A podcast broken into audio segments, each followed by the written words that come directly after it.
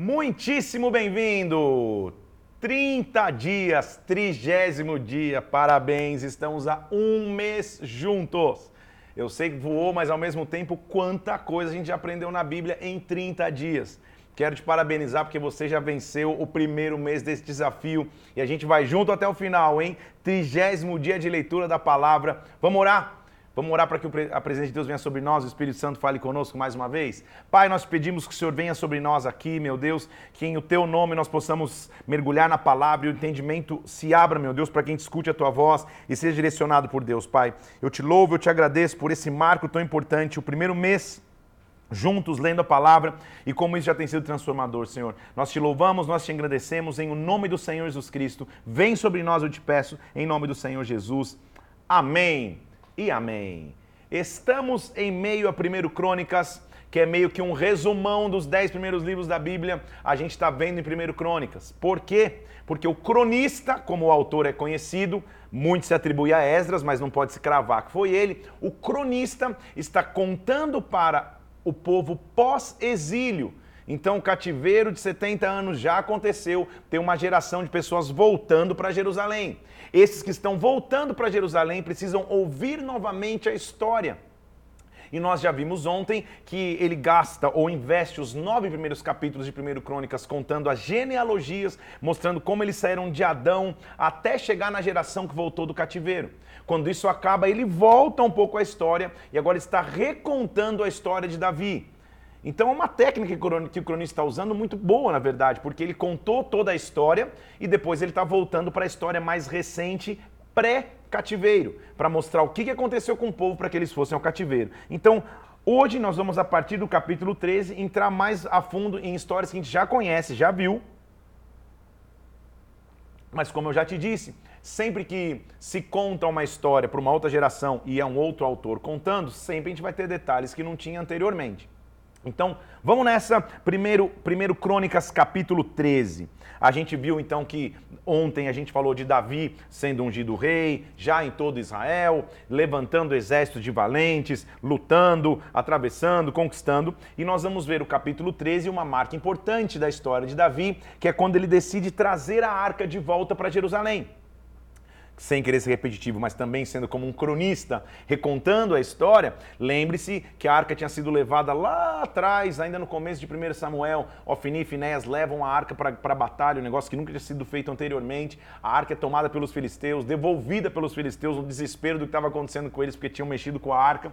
Só que a arca até então nunca tinha voltado para Jerusalém. Uma das primeiras atitudes de Davi ao se tornar rei novamente é restabelecer a arca para Jerusalém capítulo 13, versículo 1. Consultou Davi aos capitães de mil, de cem, dos príncipes, e falou: Olha, se parecer bem a vocês, vamos retornar trazer a arca para Jerusalém.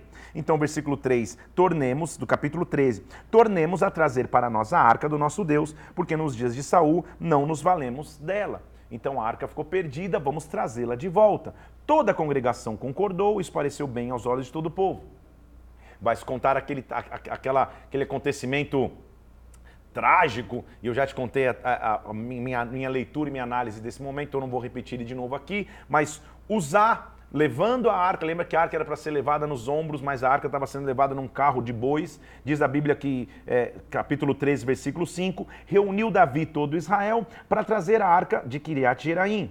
Davi, todo Israel estava subindo, é, invocando ao Senhor, tava, parecia tudo normal. Porém, versículo 7, colocaram a arca num carro novo levavam, levaram da casa de Abinadab, Uzá e Aiô guiavam o carro.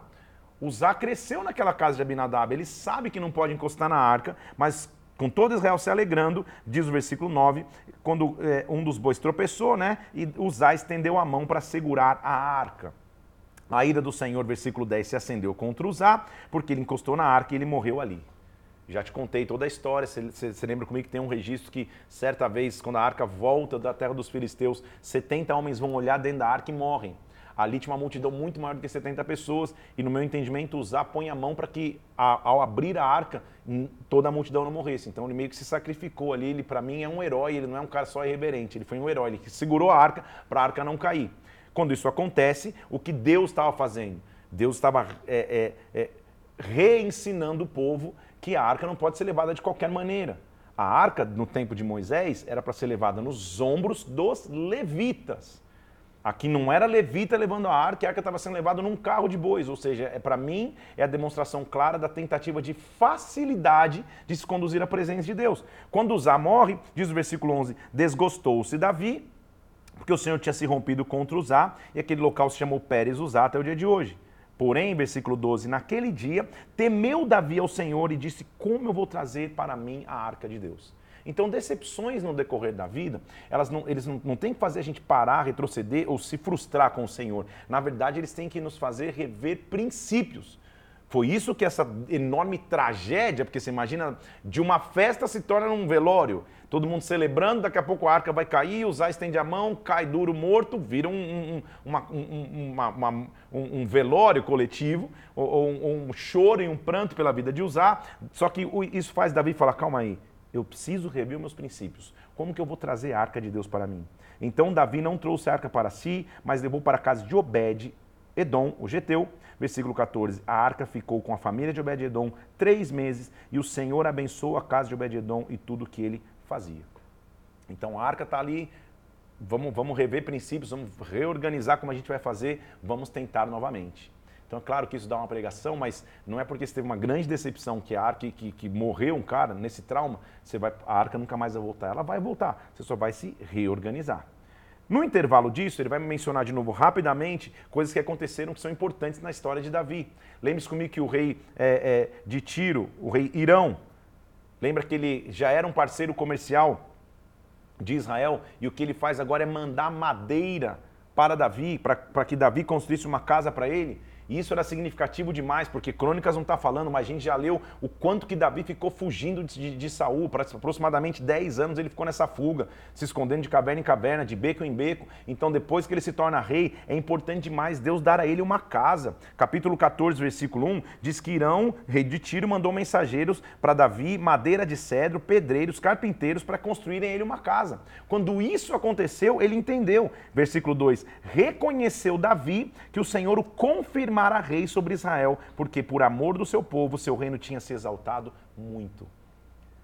O código que Deus usou para mostrar, Davi, eu sou contigo, é: eu vou te construir uma casa, eu vou cuidar de você. Então, o que, que isso mostra para mim? Servos de Deus, continuem avançando, continuem trabalhando, continuem servindo.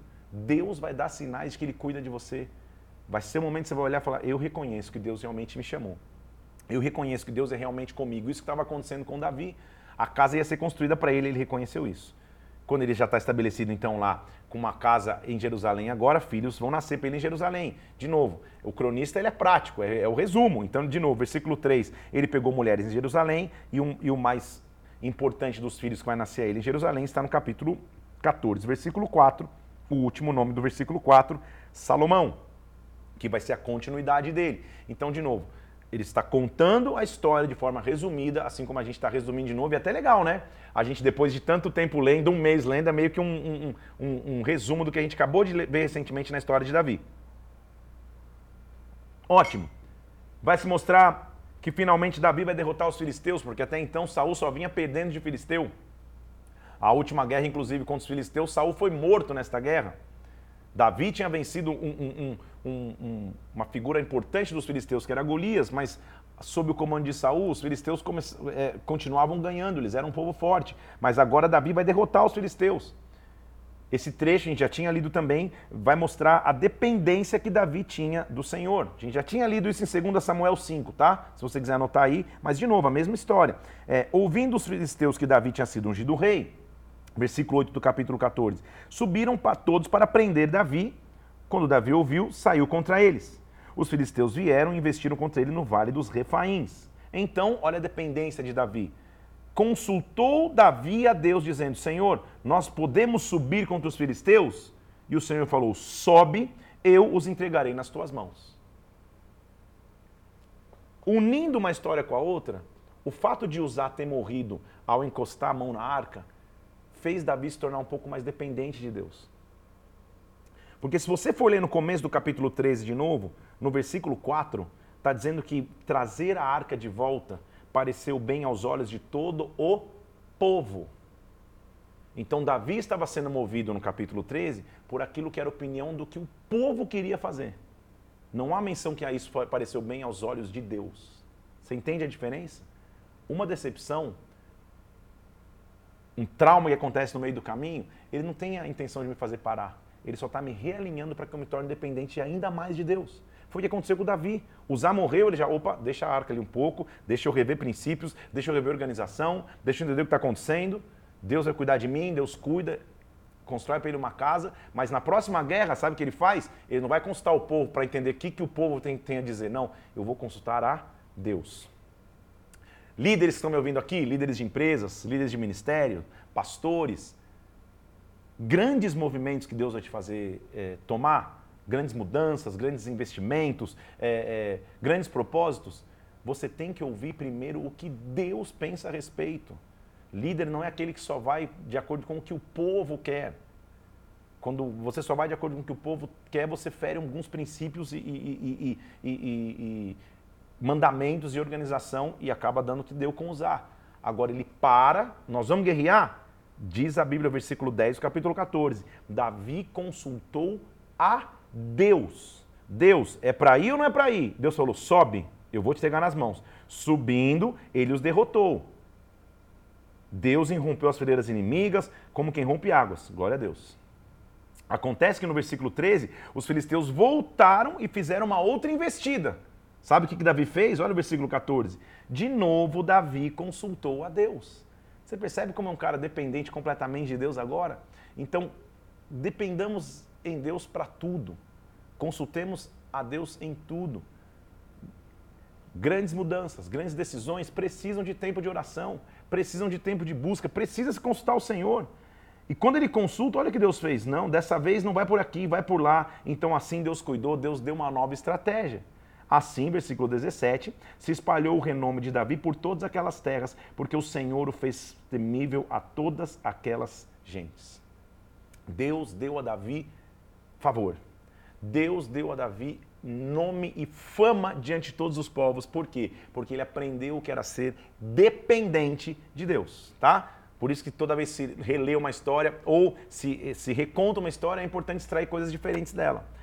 Na sequência, a gente vai mostrar que então agora ele vai restabelecer o padrão, vai se reorganizar para a maneira de conduzir a arca. E o que, que ele faz? Versículo 1 do, do capítulo 15. Davi fez casas para si mesmo na cidade de Davi, preparou um lugar para a arca e armou uma tenda. E olha o que ele diz: ninguém pode levar a arca de Deus senão os levitas, porque o Senhor os elegeu para levarem a arca, para os servirem sempre. Você percebe a diferença de um capítulo para o outro? No 13 é vamos levar a arca lá, a gente vê o que acontece. Não, agora não ele já está planejando onde a arca vai ficar, o que vai acontecer quando a arca ficar. Tem um espaço para ela quando ela chegar, não é só trazer de qualquer jeito. E principalmente, somente os levitas vão levar a arca. Olha a mudança de dependência em Deus. Então, versículo 3: Davi reuniu todo Israel para subir a arca do Senhor no lugar que tinha preparado. Davi, versículo 4, reuniu os filhos de Arão e os levitas. Aí está falando toda aquela linhagem que a gente já conhece: Coate, Merari e Gerson. Todos os filhos de Arão estão se preparando para trazer a arca. Além disso, ele chama os sacerdotes, versículo 11, Zadok e Abiatar os levitas e disse: Vocês são as cabeças das famílias, se santifiquem e façam subir a arca do Senhor, Deus de Israel, ao lugar que eu preparei. Eita, que diferença! Deus permitiu que os astros fossem um herói, não só salvando toda a congregação, mas fazendo que Davi despertasse para um nível mais profundo de dependência em Deus.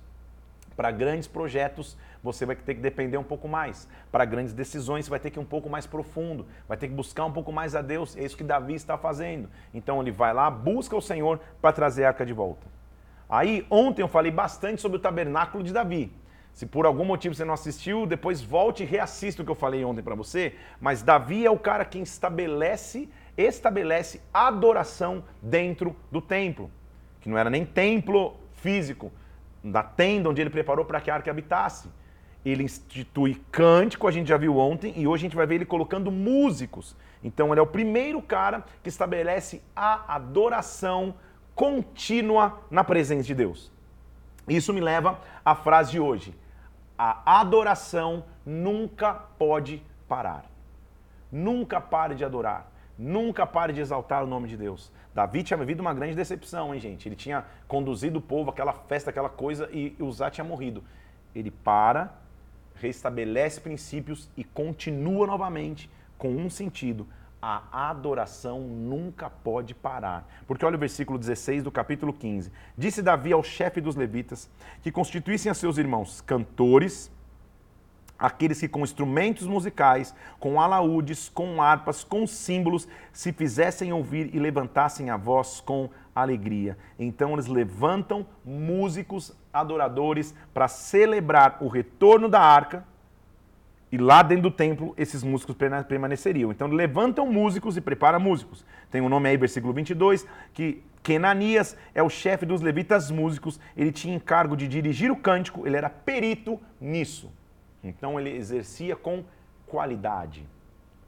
Se isso aqui fosse um seminário de louvor, eu entraria mais profundo. Mas olha que importante, ele era perito nisso.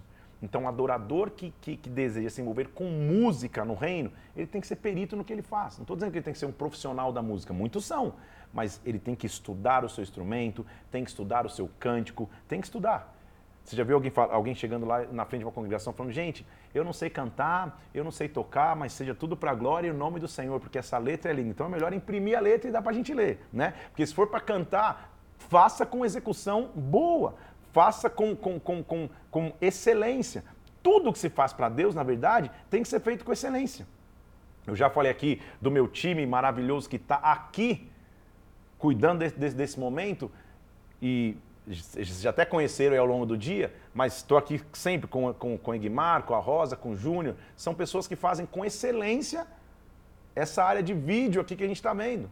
Além deles, tem um time de comunicação que eu quero honrar a Isa da comunicação da igreja, que sempre está envolvida com o seu time, fazendo artes, fazendo as coisas acontecerem, a Letícia da comunicação da igreja, que sempre está envolvida, supervisionando o que acontece, tudo que se monitora nas, nas minhas mídias sociais, nos comentários dos vídeos quando eu estou aqui. Então tem uma equipe de excelência para que a gente faça com êxito não daria para fazer se não soubesse. Imagina se o Egmar chegasse, pastor, eu não sei filmar direito, mas seja feito para a glória do Senhor. Não daria, entendeu? Então, é, cada um faz com excelência aquilo que foi chamado por Deus. Então, esse, esse Kenanias, que a gente nem sabe quem é, era perito em música, por isso ele se levantou com perícia, com excelência para tocar.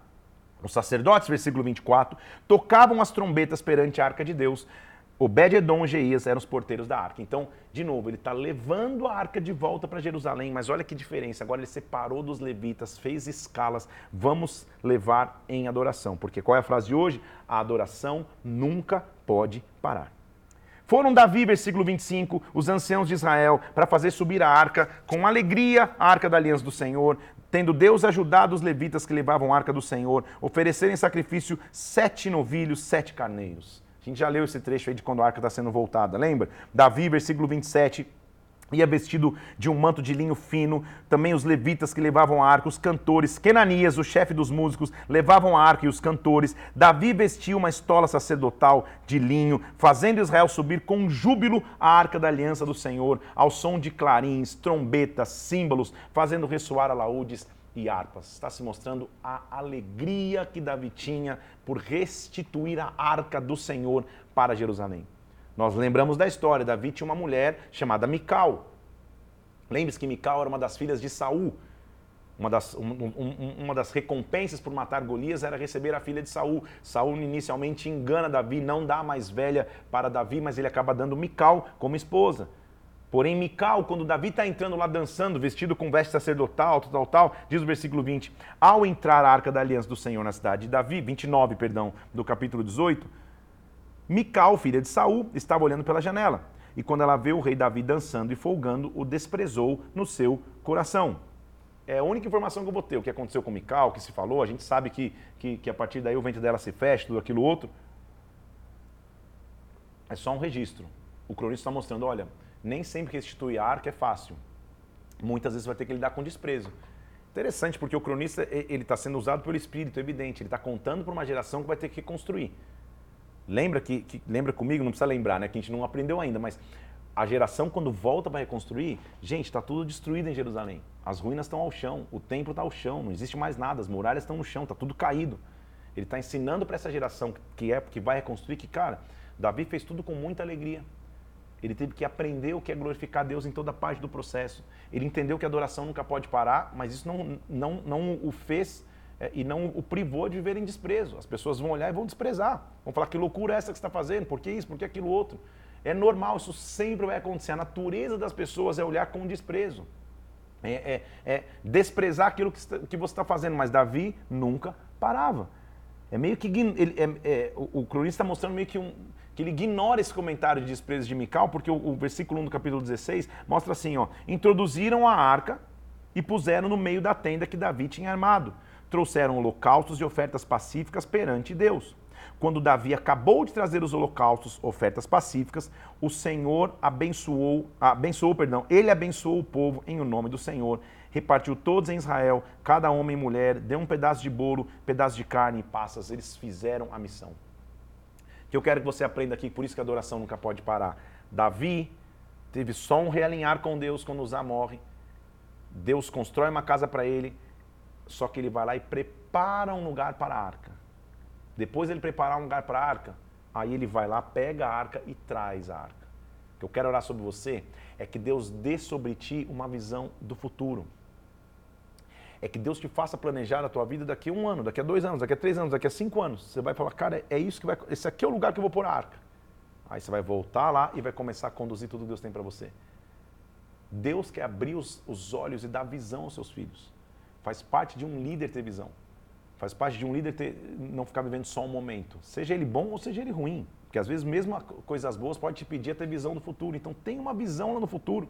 É isso que eu quero fazer. Quando a arca chegar aqui, a arca vai estar aqui. Nós vamos voltar agora com alegria, nós vamos viver aquilo que eu já visualizei antes. Então, que hoje Deus te dê uma visão antecipada daquilo que você vai viver no futuro. Deus te dê uma visão antecipada dos sonhos que Ele tem para você e que você tem com Ele. Como ele já tinha tudo organizado e agora a adoração não pode parar, ele introduziu a arca lá na tenda que ele tinha preparado e o versículo 4 diz que ele designou, versículo 4 do capítulo 16, designou dentre os levitas os que o haviam de ministrar diante a arca do Senhor e celebrar, louvar, exaltar o Senhor Deus de Israel. Ou seja, 24 horas por dia, agora a adoração era estabelecida. Aí ele vai mostrar quem estava ali. Asaf era o chefe, versículo 5, Zacarias, é, Semimarote, Jeiel, Matitias, Eliabe, mostrando um monte de gente ali. Os sacerdotes Benai e Jaziel estavam continuamente com trombetas perante a Arca da Aliança. Você, começa, você consegue imaginar a majestade disso? E por que Deus falou que vai restabelecer o tabernáculo de Davi? Porque o tabernáculo de Davi não era imponência estrutural. O tabernáculo de Davi era imponência de adoradores, de pessoas entregues para adorar o tempo inteiro. Não tinha beleza física no templo, tinha beleza espiritual de pessoas entregues e dedicadas. Naquele dia, versículo 7, foi que Davi encarregou pela primeira vez Asaf e seus irmãos para celebrarem com hinos ao Senhor. Celebrar com hinos ao Senhor a adoração nunca pode parar. Eu quero entrar mais profundo contigo hoje. Que palavra é essa em hebraico? Celebrar. Celebrar é iadai. Iadá, perdão. É, tem um salmo que nós vamos ler lá na frente quando a gente vai ler no salmo, que diz assim: Celebrai com júbilo ao Senhor, todos os moradores da terra. Servir ao Senhor com alegria. Celebrai. Iadá. Iadá significa prestar culto, presta atenção, com as mãos estendidas. Você já reparou em algum momento num culto na igreja que você frequenta, que quando você olha para o lado e às vezes o visitante fala, cara, que loucura é essa? Está todo mundo olhando para um telão com as mãos para cima, o que está acontecendo? Isso é o Iadá. Levantar as mãos em adoração, rendição, entrega, é a celebração máxima. Então, Iadá é louvar a Deus com as mãos estendidas. Para quê? Dando graça, reconhecendo os méritos de alguém. Tu és digno. Eu quero te louvar, eu quero te adorar. Se você já teve em algum momento, em alguma pregação que eu faço, várias vezes na pregação, eu falo, levante suas mãos, repete-se comigo, ou falo, levante suas mãos, o que, que eu estou é, é, é, incentivando o povo a fazer? E a dar. Celebre, levante as mãos em adoração a Ele. Levantar as mãos é um ato de rendição. Tem pessoas que na hora da adoração ficam assim, ó. Parece o segurança. Fica, fica, fica só com a mão fechada, ou fica com a cara fechada, mãos para baixo. Quem tem liberdade de levantar as mãos em adoração está mostrando a sua redenção, está mostrando o quanto celebra. Isto é a base do tabernáculo de Davi e Adá. Versículo 7 do capítulo 16, vou ler de novo. Ó. Naquele dia, Davi encarregou pela primeira vez Asaf e seus irmãos para Iadá celebrarem com hinos ao Senhor. E olha a instrução dele, versículo 8: Rendei graças ao Senhor, invocai o seu nome, fazei conhecido entre os povos os seus feitos, cantai-lhe, cantai-lhe salmos, narrai as suas maravilhas. A gente vai ver aqui expressões de salmos agora. Glorificai-vos, versículo 10, gloriai-vos no seu santo nome, alegre-se o coração dos que buscam o Senhor, buscai ao Senhor e o seu poder, buscai perpetuamente a sua presença, lembrai-vos das maravilhas que ele fez, dos seus prodígios, dos seus juízos, vós, descendentes de Israel, filhos de Jacó, os seus escolhidos, celebrai. Yadá, a adoração nunca pode parar. Que na minha vida, que na sua vida, onde você estiver agora, você simplesmente celebre o Senhor. Faz uma loucura aí onde você estiver, talvez você está dentro do ônibus, né? Talvez está tá, tá indo para o carro no trabalho, mas se, se é possível, larga, larga a caneta, deixa o papel de lado um pouco, levanta as mãos e adora o Senhor. Quem levanta as mãos mostra o, o que está disposto a celebrar. Tem muitas é, é, é, licenças poéticas momento, gente que diz, ah, porque eu estou rendido, é, é, é, é como se eu estivesse mostrando que eu não tenho armas nas minhas mãos, eu estou rendido. Ah, porque talvez eu seja como uma criança que estende os braços para que o pai o levante e pegue. Tudo, toda licença poética é linda e a analogia é maravilhosa nesse momento, mas a raiz é, Iadá, eu levanto as mãos para mostrar que você tem mais mérito do que eu. Você é maior do que eu eu levanto as mãos para te dar graças. As minhas mãos estendidas mostram Senhor tem mérito. Ele é o Senhor nosso Deus, versículo 14 do capítulo 16. Os seus juízos permeiam toda a terra.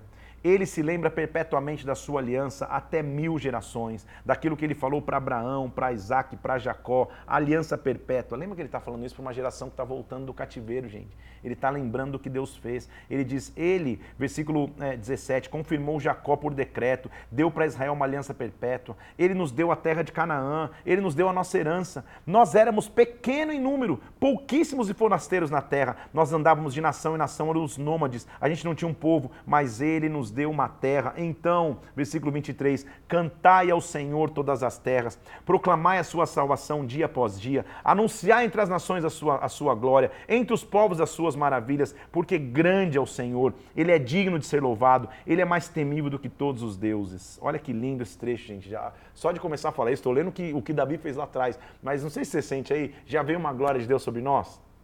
Já vem uma presença dele quando a gente começa a adorá-lo? Olha que ele diz assim: Porque os deuses dos povos, versículo 26, são ídolos, o Senhor, porém, fez os céus. Olha que frase linda, hein? Versículo 27. Glória e majestade estão diante dele, força e formosura no seu santuário. A adoração nunca pode parar que a glória e a majestade estejam diante dele, que a força e a formosura estejam no seu santuário. Versículo 28, tributai ao Senhor a família dos povos, tributai ao Senhor a glória e a força, tributai ao Senhor a glória devida ao seu nome, traga ofertas, entre nos seus atos, adore ao Senhor na beleza da sua santidade, trema diante dele, pois ele firmou o mundo para que a terra não se abale. Versículo 31, alegrem-se os céus, a terra exulte, que entre as nações se diga, reina o Senhor, que o, que o mar ruja, que a sua plenitude folgue-se, que regozijem-se as árvores do bosque, que tudo pare na presença do Senhor. Porque, versículo 34, rendei graças ao Senhor, Ele é bom, sua misericórdia dura para sempre. Versículo 36, bendito seja o Senhor, Deus de Israel, desde eternidade até eternidade. Que lindo e que maravilha é ver que a adoração não parava, a adoração era o celebrar, mãos estendidas, o iadá para adorar a grandeza do Senhor. Que lindo é esse capítulo 16 de 1 Crônicas. Então, Davi deixou uma instrução, versículo 37. Davi deixou ali, diante da arca da aliança do Senhor, quem? Asaf, seus irmãos, para ministrarem continuamente perante a arca, segundo a ordem de cada dia. Deixou Obed-edom e o seu filho Gedutum para serem os porteiros. A adoração não parava nunca. Deixou Zadok diante do tabernáculo para cuidar do sacerdote do Senhor. Para quê?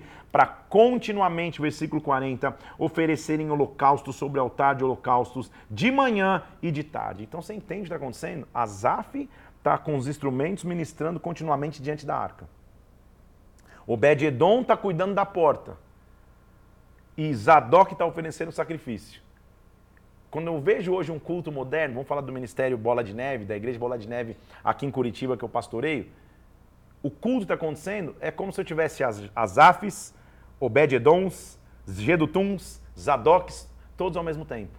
Tem porteiro, tem boas-vindas, tem atalaia cuidando da igreja, tem zeladoria cuidando da igreja, tem ministério de louvor e adoração cuidando da igreja, tem o Bola TV filmando e captando as, as, as imagens, tem a comunicação fazendo a transmissão e as artes na hora, tem, tem o áudio cuidando do som, tem o pregador trazendo a palavra, tem a igreja adorando. Então, quando a igreja se une, ela é a expressão do tabernáculo de Davi acontecendo. É isso, o tabernáculo de Davi, ele é contemporâneo, ele é moderno. Então Davi estabelece turnos de pessoas para continuar adorando. Então, enquanto uns cantavam, outros sacrificavam, outros cuidavam da casa, continuamente a adoração nunca pode parar. Que a adoração nunca pare na sua vida. Mas aí eu quero te fazer uma pergunta. Você que já frequenta a igreja há um tempo, onde você se encaixa nessa adoração do tabernáculo? Ou seja, que ministério você exerce? Há um tempo que é legal você ficar só sentado assistindo, recebendo de Deus nos cultos, conhecendo a casa, mas se você já está um tempo numa igreja e ainda não foi despertado por Deus para trabalhar de alguma forma, que hoje Deus se desperte. Que hoje você fala, cara, eu vou me levantar para que de alguma forma eu faça parte dessa adoração contínua, porque o meu serviço também é uma expressão de adoração. Não era só a galera com as mãos estendidas adorando, celebrando, não é só o Azaf cantando diante da arca. Tinha Obed como porteiro, tinha Zadok oferecendo sacrifícios. Qual ministério você vai se envolver? Que hoje você se levante entendendo que a adoração não para nunca, mas a minha pergunta é que ministério você faz? Que ministério você exerce? Isso faz parte do teu legado, isso faz parte da tua adoração ao Senhor. É claro que, que quando todos esses que foram designados, versículo 41, nominalmente para louvar o Senhor, porque a misericórdia dura para sempre, sabe o que acontece? Quando isso acontece, Deus vai fazer uma aliança com Davi. Porque baseado na minha entrega, Deus vai ter comigo aliança.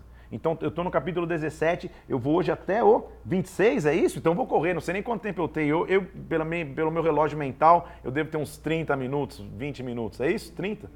Tá, tá bem, estou bem relógio da mente aqui. É um milagre isso que acontece. Então vamos. Vamos lá. Versículo 1 do capítulo 17. Sucedeu que, habitando Davi na sua própria casa, um dia ele, ele disse ao profeta Natan: Poxa, eu moro numa casa de cedros, mas a arca da aliança do Senhor se acha numa tenda. Gente, isso, isso é de emocionar, de verdade. Às vezes eu me emociono por, por, por coisas que parecem não ter nada a ver. Mas você percebe o cuidado de Davi, porque ele é um homem segundo o coração de Deus? Porque o que, que ele está dizendo? Ele está falando, cara, que lindo é o que eu estou vivendo na tenda. Que lindo é ver todos os levitas adorando ao Senhor. Adorando, sacrificando, cuidando da casa, adoração que não para. Ele diz e fala, cara, legal o conforto da minha casa pessoal. Legal o conforto da casa feita de madeira aqui. Mas Deus, como eu queria construir uma casa para ti. Para que esta adoração que a gente está vivendo nessa tenda nunca acabe. Davi é demais, gente. Por isso que ele é o homem segundo o coração de Deus. Porque ele é a expressão máxima daquele que fala, cara, eu não quero viver só para minha casa. Eu não quero viver só para o meu conforto pessoal. Eu quero viver para que a glória que eu experimento diante da arca nunca acabe. Então ele diz, Senhor, eu quero construir uma casa para ti. Natan, que era o profeta, versículo 2 fala, legal, faz de acordo com tudo que está no teu coração. Deus vai ser contigo. Só que veio a palavra do Senhor Natan dizendo, olha, meu servo Davi não vai edificar uma casa para ser minha habitação. Porque em casa nem eu vou habitar. Desde o dia que eu fiz subir Israel até o dia de hoje, eu vou estar de tenda em tenda, de tabernáculo em tabernáculo. A aliança de Deus com Davi está mostrando, cara, é mais do que uma casa, é mais do que um espaço físico. Davi, a minha aliança é contigo. Lembra quem você é? Versículo 7. Eu te tomei de trás das ovelhas, para que você fosse príncipe sobre o meu povo. De lá, de um lugar pequeno, eu te fiz grande. Eu fiz grande o teu nome. Eu vou preparar um lugar, então não é você que vai fazer uma casa. Pelo contrário, sabe o que vai acontecer depois de você? Versículo 11. Quando os teus dias se cumprirem, eu estabelecerei depois de ti um descendente, que será dos teus filhos, e através dele eu vou estabelecer o seu reino. Este filho me edificará uma casa, e eu estabelecerei através dele um trono para sempre. Então Deus está falando com Davi em código aqui. Ele está dizendo, ok, você vai ter um filho que você tem desejo de um dia me construir uma casa. Não vai ser você. Teu filho vai. A gente sabe quem vai ser, Salomão. Só que de repente ele fala assim, ó, versículo 13: Eu serei como seu pai, ele será como filho. A minha misericórdia não se apartará dele, como, como a retirei como antes foi de mim. Mas, versículo 14, eu confirmarei através de quem? Deste filho, a minha casa e o meu reino através dele, e o meu trono será estabelecido para sempre. Tem mistério aí. A gente podia criar uma hashtag. Tem mistério aí. Por quê? Ele começa falando de Salomão. Não vai ser você que vai construir, vai ser o filho que vai vir depois de você. Ele vai construir a casa que você sonha. Mas na verdade, esse filho, através dele, o trono vai ser estabelecido para sempre. Salomão morreu? Morreu. Ficou rei para sempre? Não. Então já não está mais falando de Salomão. Ele está falando de um filho que viria da linhagem de Davi, que estabeleceria um trono para sempre. De quem ele está falando? Jesus. Então a essência máxima da adoração me leva a Jesus. Davi começa estabelecendo a adoração no trono, no trono não, no, no, templo, que era uma tenda, que não era um templo de mãos humanas. Ele almeja construir uma casa, Deus diz: "Não, o teu legado, Davi, não vai ser construir uma casa física, o teu legado vai ser construir uma casa espiritual.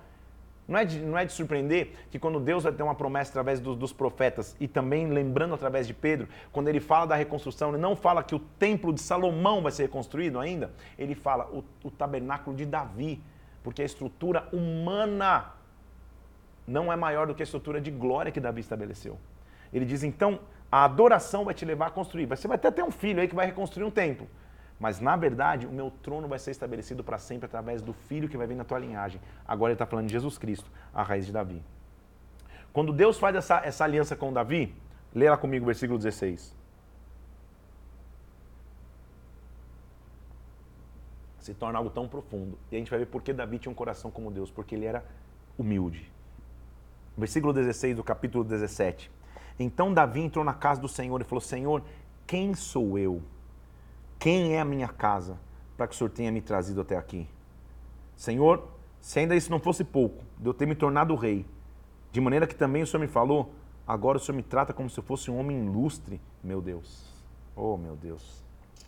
Ah, Senhor, por amor do teu servo, segundo o teu coração, o Senhor me deu toda essa grandeza. O Senhor me fez notória todas as grandes coisas. Senhor, ninguém é semelhante a ti. Não há Deus além de ti, segundo tudo o que eu tenho ouvido. Você entendeu qual era a essência de Davi? Que essa seja a nossa essência sempre. A adoração nunca pode parar. Estou ficando meio emocionado aqui porque é, é, é interessante ver. Sabe o que Davi está falando? Senhor, quem sou eu? O Senhor fez tão, coisas tão grandes na minha vida. Que bom é saber dessa aliança. Davi está começando a entender o legado que ele ia carregar, que história ele, ele ia carregar, gente na cidade de Davi, através da cidade dele, através de Sião, Deus iria construir grandes coisas. De, da linhagem de Davi, Deus faria coisas sobrenaturais que Davi está vendo, Senhor, o desejo de eu levar o, o teu nome, de construir uma casa, está me levando a entender qual é a real essência da adoração. A essência da adoração é que o meu trono vai subsistir para sempre. Davi chega ao extremo de falar: Senhor, quem sou eu para o Senhor fazer coisas tão grandes? Não há nenhum Deus semelhante a ti, segundo tudo que eu ouvi. Senhor, então sabe o que eu te peço? Versículo 24: Estabeleça-se e seja para sempre engrandecido o teu nome.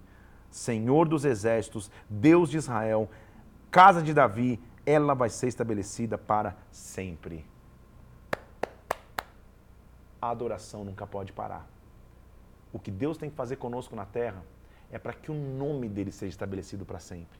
É para que a glória dele seja estabelecido para sempre. Quando Deus enxergar na terra alguém disposto a levantar o nome dele, se prepare, Deus vai fazer coisas grandes com essa pessoa. Tudo que Deus vai fazer em sua vida é para que o nome dele seja exaltado. É para que a adoração nunca pare e o nome do Senhor seja exaltado. Depois de ser feita essa aliança, aí nós vamos continuar lendo os próximos capítulos aqui das vitórias de Davi. Porque Davi não ficava o, o, o tempo inteiro adorando a frente da arca. Não. A adoração era constante, porque a adoração levava a ser um conquistador. Deus deu diversas vitórias a Davi. Capítulo 18, versículo 1. Davi feriu os filisteus. Davi derrotou os moabitas. Davi derrotou o rei de Zoba, Davi derrotou com, com, Davi teve mil carros e cavalos, Davi derrotou, que colocou guarnições na Síria, que lhe, que lhe pagavam tributos, e o Senhor, versículo 6, dava vitórias a Davi por onde quer que ia. Então o segredo de todo guerreiro é ser um adorador. A adoração nunca pode parar. Que hoje seja um dia que você se levante como um adorador, como aquele que adora. Então, depois da aliança, Davi começa a se levantar com oficiais e não para de vencer. No capítulo 19, Davi derrota os Amonitas, derrota os Sírios. Davi continua lutando. Quando Davi entrava, sempre Davi ganhava. Houve um momento aqui e um registro de batalha que duas guerras aconteceram ao mesmo tempo. Olha, deixa eu ver onde está escrito isso aqui, ó. Olha lá, versículo 10 do capítulo 19. Vendo Joabe que estava preparada contra ele a batalha, tanto pela frente como por detrás, ele escolheu homens que havia de melhor em Israel para lutar contra os Círios. E ao mesmo tempo que ele está lutando com os Círios, ele está lutando com os Amonitas. Duas guerras ao mesmo tempo, Deus dando força para que o exército de Davi guerreasse com duas guerras ao mesmo tempo e ganhasse. Mostra a tamanha essência de Davi. Agora, olha que interessante o capítulo 20. Capítulo 20, a equivalência dele é 2 Samuel, capítulo 11. Capítulo 20 de 1 Crônicas diz assim, ó, que passou um ano, no tempo em que os reis costumam sair para a guerra, Joabe levou o exército, destruiu a terra dos filhos de Amon, sitiou Rabá, Davi ficou em Jerusalém, e, Joabe feriu a Rabá e os destruiu. Você lembra comigo lá em 2 Samuel 11? O que, que aconteceu quando Davi não foi para a guerra? Foi aí a queda dele? Lembra que aí ele fica, vê Batseba lá na sacada, adultera com ela, toda aquela confusão? O cronista não vai contar a queda de Davi. Porque ele está focado no fato de que Davi era um adorador e ele foi uma linhagem real, uma linhagem messiânica. Então, como é bom ver um Deus que, quando reconta a minha história, não precisa contar novamente os meus erros. Glória a Deus por isso um Deus que apaga de sua própria memória os erros, as quedas, os tropeços, um Deus que vai cuidar de mim independente de qualquer circunstância. Esse é o tamanho do Deus que nós servimos, esse é o tamanho do Deus que você serve. Então, você teve tropeços na história, uma geração não vai lembrar dos teus tropeços, vai lembrar das tuas conquistas, vai lembrar do que Deus fez sobre a tua vida. Porque, de novo, ele vai mostrar o que, o, o, o que Davi fez, pesou a cabeça do, do, do rei, do, da coroa da cabeça do rei do, do, do povo inimigo, matou vários gigantes, tudo que ele está fazendo capítulo 21, nossa leitura termina no 26 hoje, vai mostrar Satanás se levantando para que Davi fizesse o censo, lembra? E o censo era, era passar a depender do tamanho do exército, não depender do tamanho de Deus. Quando ele faz isso, lembra que Davi teve que escolher um castigo para que, que ele pudesse escolher. Cai naquele dia 70 mil homens, a gente já contou essa história, não vou entrar muito. Davi levanta um altar na eira de Ornã e ele oferece um sacrifício que o custe. A gente já falou dessa história também até que nós vamos, nessa fase final desse, desse momento nosso junto hoje aqui no trigésimo dia, ver como Davi deixou um legado. O que nós vamos ter de informação aqui é muito legal, hein, gente? É muito interessante. Por quê? Olha o versículo 28 do capítulo 21. versículo 28 do capítulo 21.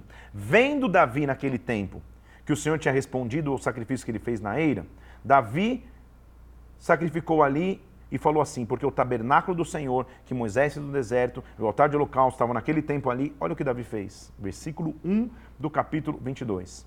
Davi disse: Aqui se levantará a casa que o Senhor Deus levantou, o altar de holocausto para Israel. Davi era um visionário.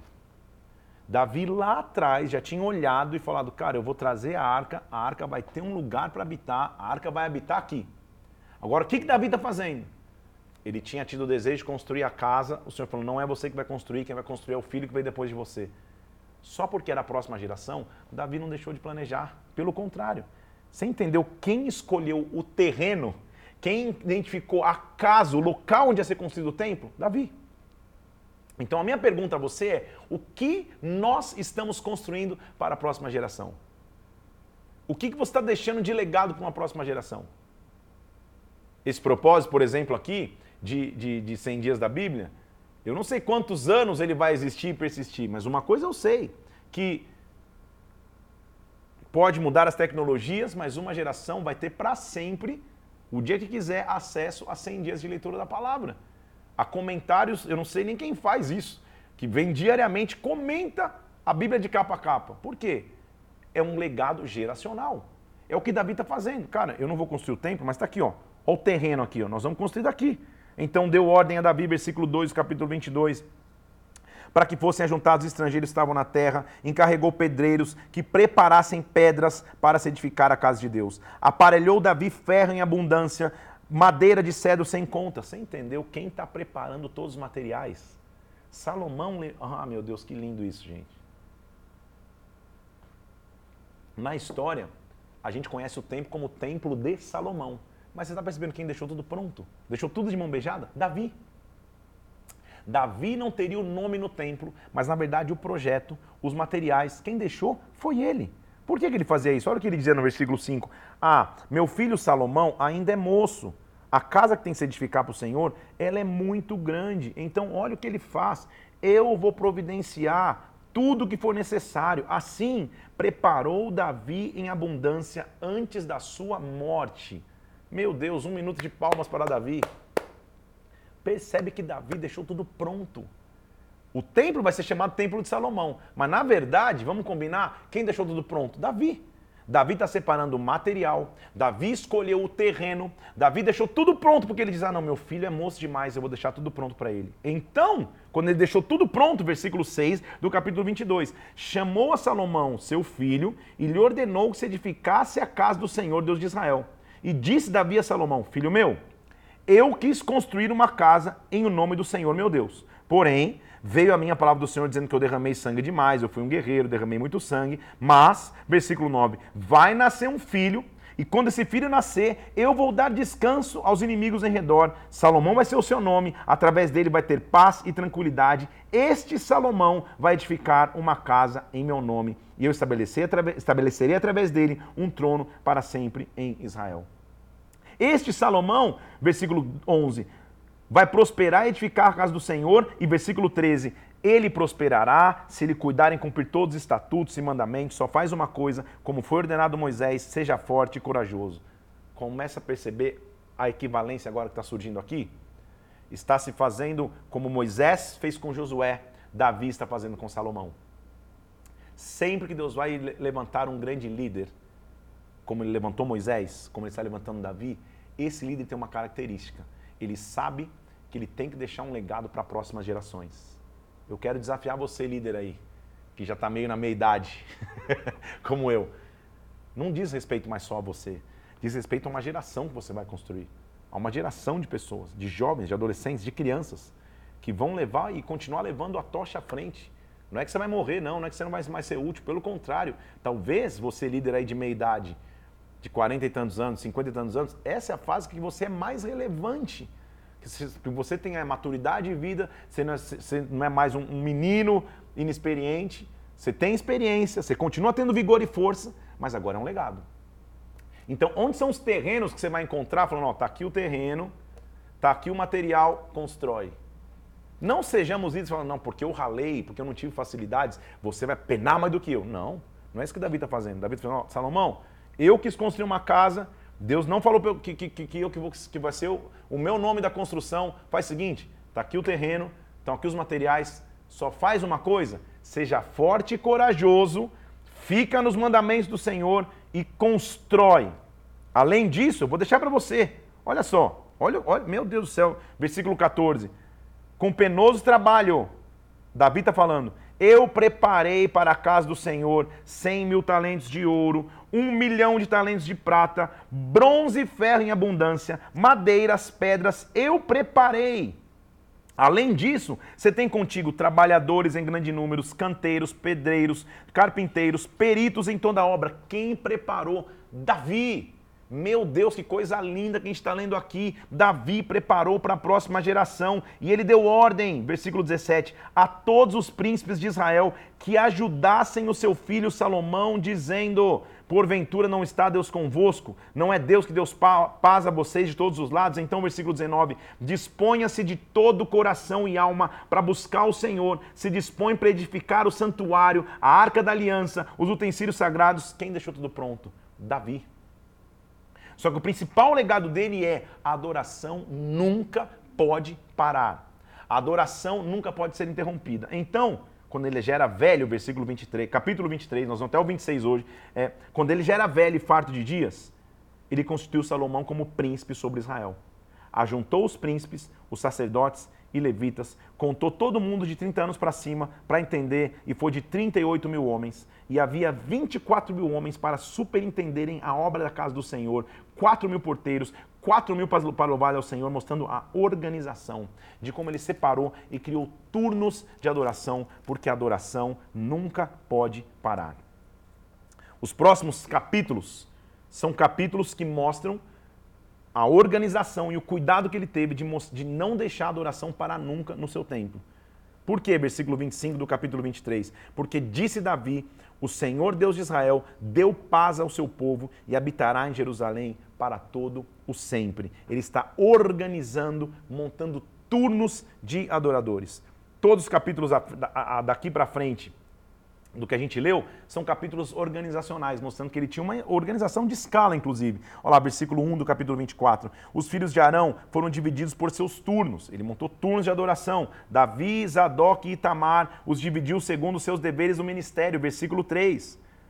Aí está mostrando todas as escalas, capítulo 25, versículo 1. Davi, juntamente com os chefes de serviço, separou Asaf, Emã, Gedutum, para profetizarem com harpas, alaúdes e símbolos. Ele está mostrando. Então, de novo, ele está estabelecendo escalas e organizando a adoração, porque a adoração nunca pode parar. Eu fiz umas anotações aqui e quero ler para vocês só para você entender. Então, os músicos. No ministério de Davi, estabeleciam funções muito importantes. Música, na verdade, envolvida com a adoração, tinha alta prioridade para Davi. Por quê? Em primeiro lugar, o próprio Davi era um músico habilidoso. Você pode ler lá em 1 Samuel 16, por exemplo, que ele tocava a harpa para Saul quando Saul estava afligido.